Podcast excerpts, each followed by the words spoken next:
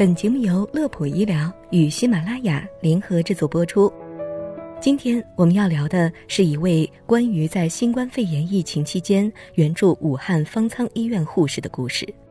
众志成城抗击疫情，在这场不见硝烟却异常残酷的战争中，白衣卫士不惧风险，践行救死扶伤、崇高医德的光辉形象深入人心。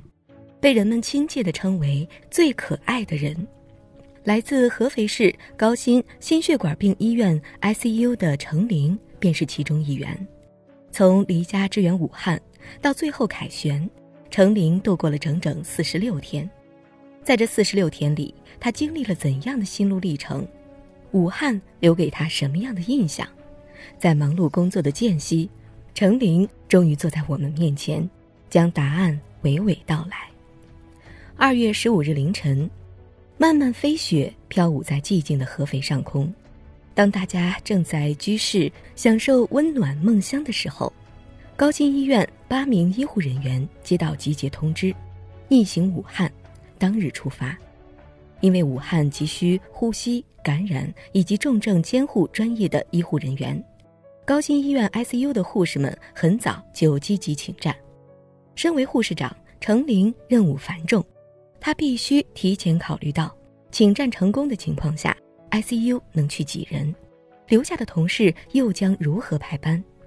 对此，程琳早已拟定几套针对性方案，在集结号吹响时，他才能把全部身心投入到一线疫情防控工作中去。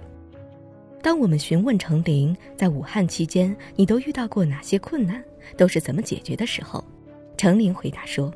虽然请战时就已经做好心理准备，但到达武汉后看到冷冷清清的街道，他们的内心还是很压抑，对即将面对的环境还是有一种未知的恐惧。但是这种情况在入住酒店后缓解了很多，因为武汉人民实在是太热心、太热情了，志愿者们对医护人员的照顾可以说是无微不至。然后是防控物资。在前期比较困难时，医院和乐普医疗公司为他们每人准备了一个行李箱，里面的生活物品小到牙刷、梳子都非常齐全。在工作方面，程玲说，她一直认为自己对高强度工作的耐受能力很强，以前连续工作十个小时也是常有的事，但进入汉阳方舱的第一班岗，就让她感到非常艰辛。防护服虽然有助于隔绝病毒，但也阻碍了他们的行动，尤其是呼吸不畅，经常感到缺氧、眩晕。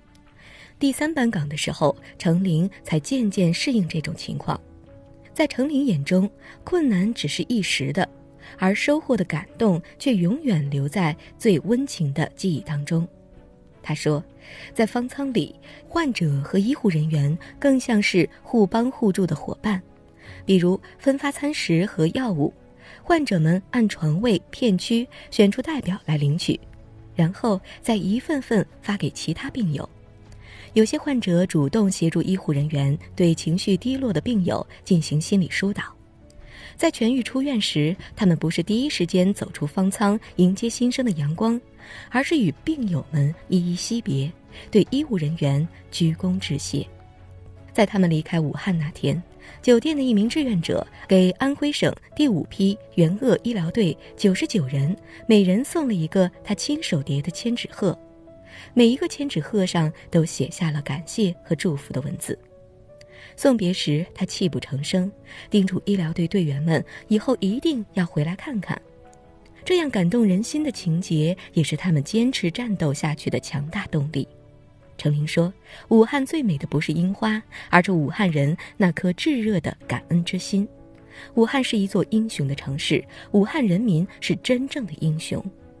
现如今，江城已经痊愈了，安静的黄鹤楼仍在山巅眺望东流的江水，鹦鹉洲悄悄用萋萋芳草替换了枯黄，清冷已久的街头巷陌也恢复了往日喧嚣。”人间烟火气重新在这座英雄城市的各个角落升起。